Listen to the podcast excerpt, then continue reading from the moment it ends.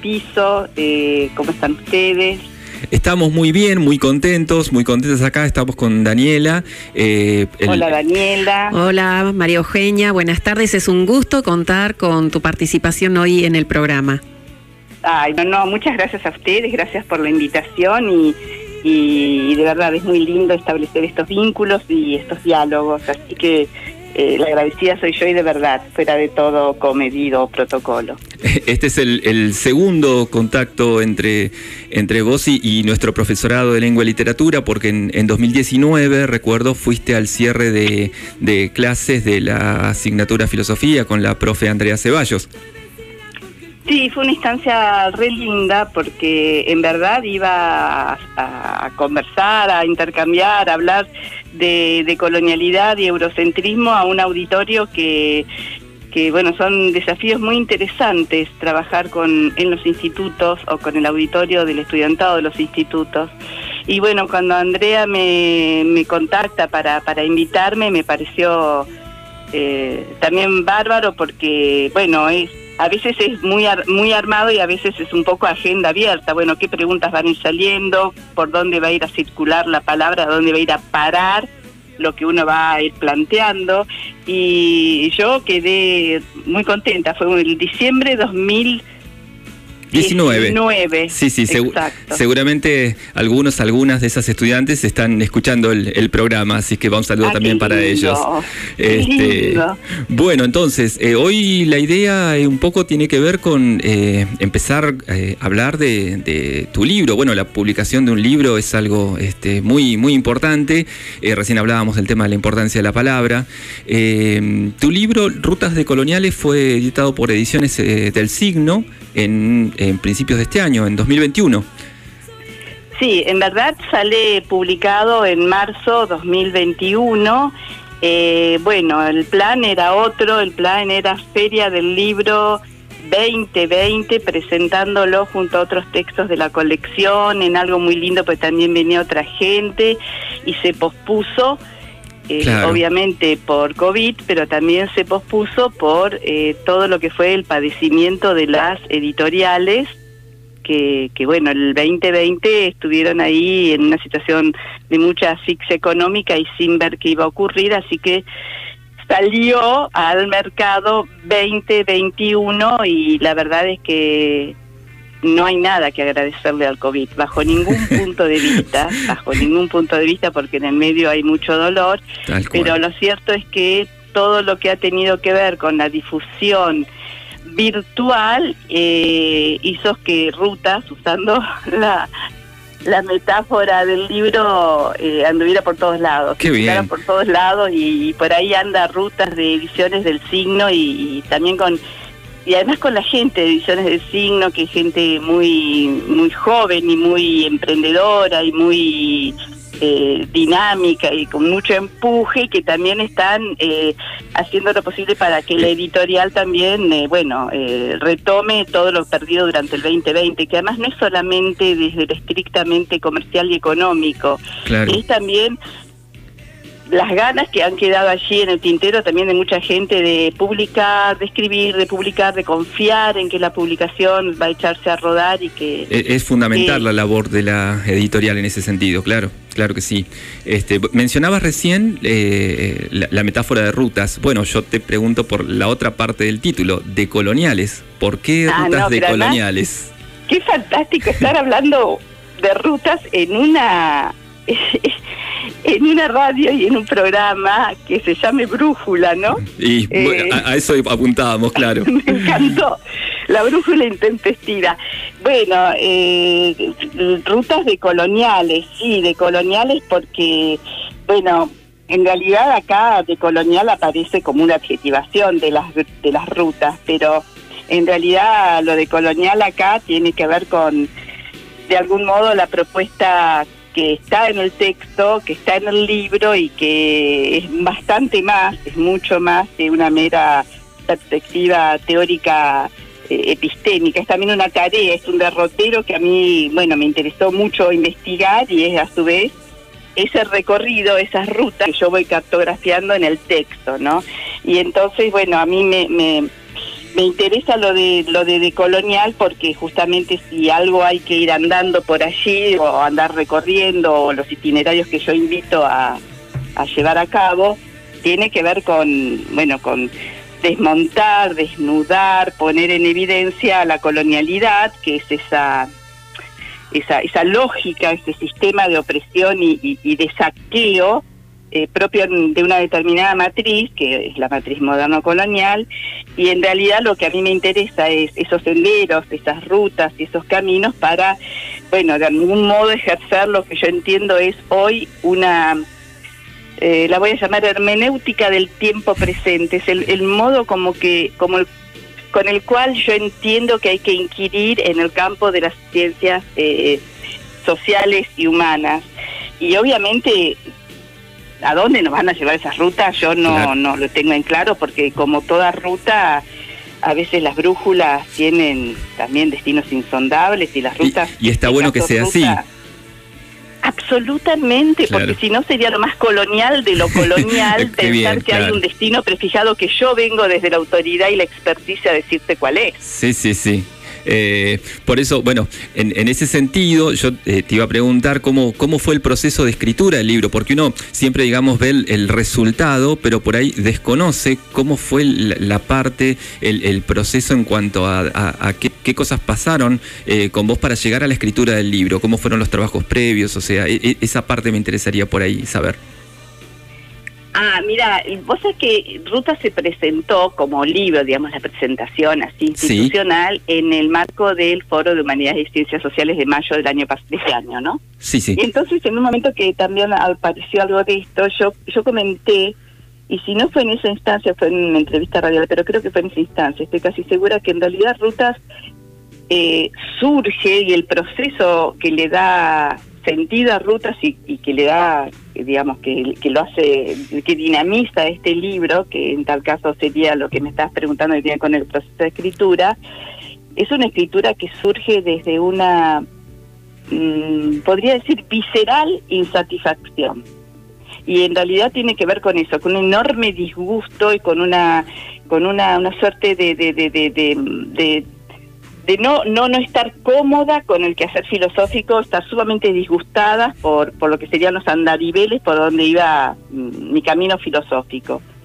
Es decir, Ruta surge como necesidad de poner en texto, de volverlo libro, de una sensación que podríamos llamar de pesadumbre. Era la pesadumbre con lo que eh, me estaba de alguna manera llevando en términos de, me estaba instando, me estaba invitando a un cambio de rumbo eh, filosófico, vamos a llamarlo así. Y, entonces, ¿cómo surge? Surge muchos años antes. Qué, interesante esto que, que, mencionás porque eh, a veces el disgusto, como decís, eh, queda, queda solo en disgusto. Eh, pero qué bueno que ese disgusto a veces eh, termina en un libro que después eh, es compartido y, uno puede, por ejemplo, eh, digo, los, lectores, las lectoras pueden reconocerse en, justamente los estudios, los, planteos que, aparecen en, rutas. Entonces, qué, qué, bueno que no que los disgustos, los disgustos no quedan solo en, en eso, ¿no? Mira, yo creo que bueno, al menos es una convicción que tengo que el quehacer filosófico no está justa, no, es una, no, uno podría responder jamás a una suerte de linealidad bajo ningún punto de vista y este momento fue para mí un momento de inflexión. Fue un momento de, algunos le pueden llamar en términos coloquiales patear el tablero, otros le pueden decir dar un portazo. Para mí fue, en términos de rutas de coloniales, llevar a cabo un giro un giro no solamente en mi tarea filosófica, porque no tenía con el que ver con el quehacer eh, laboral, profesional, eh, profesoral, digamos. No tenía que ver con eh, esta persona que está hablando y que además da clases en una universidad. No, tenía que ver con el camino filosófico por donde yo estaba llevando mi, mi, mi derrotero, para no llamarlo trayectoria, pero ponerle otro nombre. Sí, un itinerario, por ejemplo. Itinerario, ruta, camino, senda, como querramos. Y, y, yo eso lo pongo en el texto. Y yo eso lo pongo en el texto porque en el texto, eh, muy al comienzo, yo digo que qué fue lo que ocurrió para que Rutas apareciera. Claro, en el prefacio. Eh, sí, porque incluso, sí, sí, porque hasta cuento el lugar en donde ocurrió y, y en realidad tenía que ver con mi suerte de disgusto con el modo de hacer filosófico canónico, académico, que tiene una, una suerte de, a mi criterio, brutal distanciamiento con el mundo. Eh, entonces ahí, ahí sentí que, que, algo pasaba, ¿no? Y, y justamente el lugar donde esa sensación eh, yo creo que las sensaciones, después de haber trabajado tantos años de colonialidad, uno las reconoce como corpo-vivenciales, ¿no? Sí. tienen también algo que ver con el, con el cuerpo puesto allí, ¿no? Y, y el lugar fue además claramente, yo estaba no alejada del mundo en términos, eh, bueno, es una manera de graficar lo que uno sentía. Yo estaba en un alejamiento del mundo también desde lo que uno podría llegar a pensar. Eh, de, cuerpo atravesado, ¿no? Estábamos haciendo filosofía de lo que uno podría llegar a pensar como una filosofía eh, más canónica o... Sí, académica, digamos, por ahí. Académica, hegemónica o no sé, eh, en un lugar muy muy alejado del mundo como es el Centro Atómico Bariloche y además donde para entrar a ese tipo de ámbito y poder hacer un debate filosófico había que pagar mucho peaje. Y esto de pagar peaje no es broma. sí, sí, sí. Claro. Entonces, bueno, sí, eh, Ruta surge de una insatisfacción, de una, muy productiva insatisfacción. Eh, mencionabas también eh, tu, bueno, tu, labor docente como eh, profe de filosofía social y política, y es donde, por lo menos con Andrea, te, conocemos, en la carrera y el profesorado y licenciatura de filosofía, carrera de la que vos fuiste miembro fundadora. yo quería preguntar cómo cómo es em, empezar esa cátedra, cómo, cómo fue esa experiencia de, iniciar eh, filosofía social y política y bueno, y, cuáles serían los desafíos actuales de armar un programa de esa asignatura, ¿no? Tan, este, con, tan necesaria además. Sí, qué, qué lindo lo que, lo que traes porque eh, la producción teórica, la producción eh, que uno podría llegar a pensar que es lo que en algunos casos se le llaman resultados, es una palabra terrible, de la vida académica, claro está, está en libros, pero también está en lo que uno hace en aula. Eh, para mí son indisociables. Y obviamente Rutas también hizo un giro en lo que es el programa o los contenidos de la materia Filosofía Social y Política. Las materias en la universidad los profesores tenemos libertad de cátedra, es decir, los profesores, bueno, en mi caso soy profesora titular, diseñamos un programa y eh, podemos trabajar de manera absolutamente autónoma y con absoluta libertad con respecto a qué contenidos poner así. Pero hay algo que es una regulación mínima, que son los contenidos en un plan de estudio. Claro. Entonces uno se puede mover, pero tampoco moverse demasiado. Pero mi movimiento fue total y absoluto, no no en los contenidos propiamente dicho, sino en qué cosa digo de esos contenidos. Claro, el posicionamiento frente a los contenidos. Exactamente. Y una última unidad que hizo de esos contenidos, contenidos eh, que les quitó, les eh, morigeró su pretensión universal. Porque hay una última unidad que es una unidad eh, que pone en tensión aquellos planteos filosóficos, filosófico-políticos, no contemplados dentro de lo que sería el registro eh, más clásico de la filosofía política y que tienen que ver con obviamente con, con nombres que no conocemos, con apellidos que nos resultan sumamente extraños, con fonéticas que nos resultan exóticas. Entonces, esa última unidad a mí me parece que tiene, tiene una riqueza fantástica porque porque estar trabajando planteos eh, filosófico-políticos de, no sé, del siglo XVII, de, de, un... Eh, de un autor de que escribe un texto en un determinado contexto y que estoy hablando puntualmente, estoy pensando en Guaman Poma de Ayala, o hablar, por ejemplo, de, de, un eh, eh cubano que era, terminó escribiendo en Inglaterra, pero que había sido un eh, afrodescendiente transportado en el tráfico de esclavos y etcétera, que escribe un texto impresionante que habla justamente de la, del, comercio del hombre, de, de, los, de los hombres vueltos mercancías. O sea, son textos que nunca hubieran entrado en un contexto clásico de una filosofía política, porque la filosofía política, en su versión más ortodoxa, que yo yo no digo que la que la que por la cual yo opté es la mejor, yo digo que este es el mejor atajo para que yo encontré para darle sentido al inteligir filosófico, o sea, puede haber otro. Y esa última unidad resignifica todo el programa y eso es, es interesantísimo como propuesta, ¿no? Claro, y, y este, nombré estos dos autores, pero también eh, hay tantos más que, que autores y autoras que resignifican el programa desde otro lugar, porque porque también es ubicar el catalejo en otros ojos, ¿no? Desde dónde estoy mirando el mundo del cual hablo. Eh, Entonces, eh, estar poniendo el, lugar de enunciación en un escenario totalmente distinto me cambia, hablando de brújulas, la geopolítica del conocimiento, ¿no?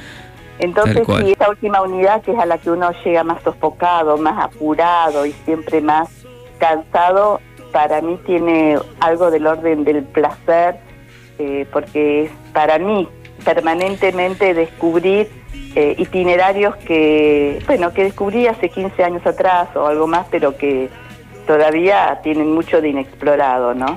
Bien, y, en ese en esa exploración también eh, se inscribe el, el CEAPEDI. ¿Qué, qué, cómo surge el CEAPEDI y, qué actividades eh, realiza, se realizan en, ahí?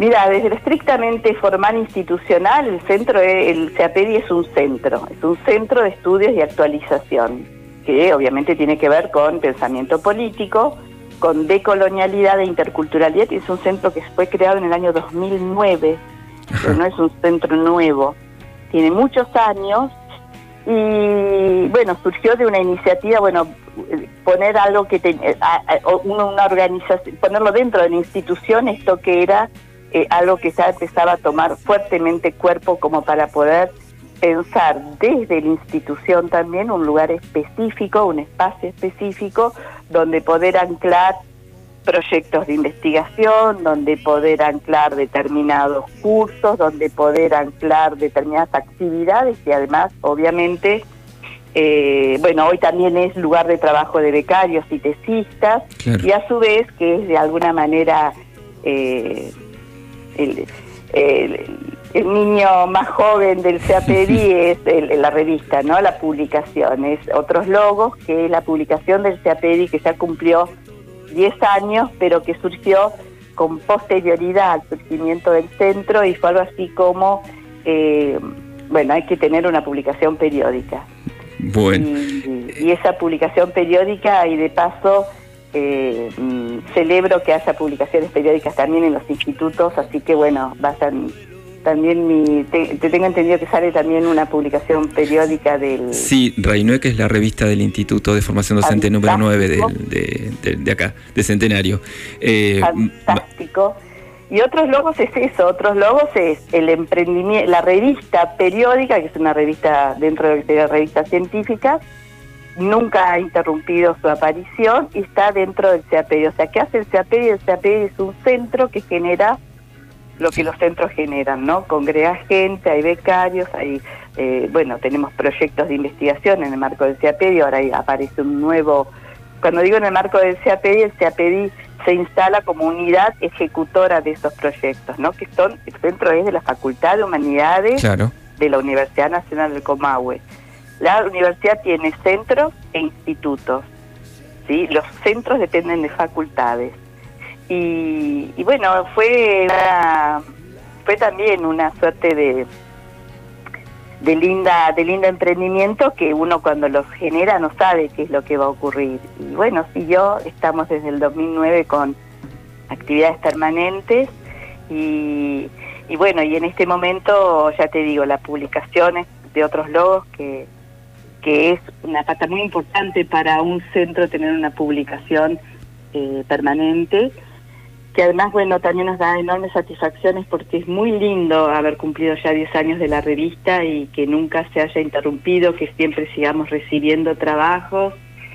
Y, y bueno, y además esto, ¿no? O sea, pedir convoca, convoca en términos de, bueno, es el, eh, mira, cuando se generó el CAPEDI, cuando se creó el CAPEDI, estábamos en Después se disolvió ese otro grupo, pero en un grupo, en un contacto, contacto permanente con otro grupo que se llamaba GESCO, Grupos de Estudios sobre Colonialidad de la UBA, y lo que nos planteaban era, bueno, que se haya logrado aprobar un centro, que además, siempre cuando aparecen estas cuestiones, es problemático porque no siempre aparece un centro y bueno, vamos, eh, es una instancia que tiene que tener también las determinadas resoluciones que la acompañen y una, un, soporte institucional no presupuestario. El CEAPEDI no le eroga, no, no, implica erogación de ninguna, de ninguna índole. Y también desde el CEAPEDI, eh, junto con este grupo que acabo de mencionar, que estaban muy contentos porque en la Patagonia se hubiera creado este centro, pero muy, muy contentos, organizamos allá por el 2012 un evento fantástico. O sea que el CEAPEDI también es de alguna manera dinamizado. Claro, produce y, genera y, establece vínculos y comunicaciones. Este, María Eugenia, gracias por esta eh, panorámica y, esta cartografía necesaria de la de colonialidad y, este, la verdad eh, seguiríamos hablando de dos programas más, este, pero en, particular queremos agradecerte eh, esta comunicación, tu disponibilidad y el tiempo. en el caso particular también queremos agradecerte la publicación del libro porque como decíamos, difunde una temática necesaria para reflexionar desde, estas latitudes, ¿no? Eh, así que la verdad, eh, muchas gracias eh, y, esperamos contar, digamos, seguir contando con vos en, estos, en estos cruces institucionales, pero siempre desde una perspectiva distinta, diferente y, que un poco cuestione las, las hegemonías. Perfecto, me encantó que, que hayamos conversado este ratito. Bueno, eh, cuando ustedes quieran, acá estoy. Y la agradecida soy yo, Rodrigo, y saludos a Daniela, Andrea y al, y al resto del equipo. Bueno, muchísimas gracias, un abrazo a la distancia y bueno, ya nos, nos volveremos a, encontrar. Bueno, muchísimas gracias a ustedes. Bueno, te despedimos, hasta luego. Eh,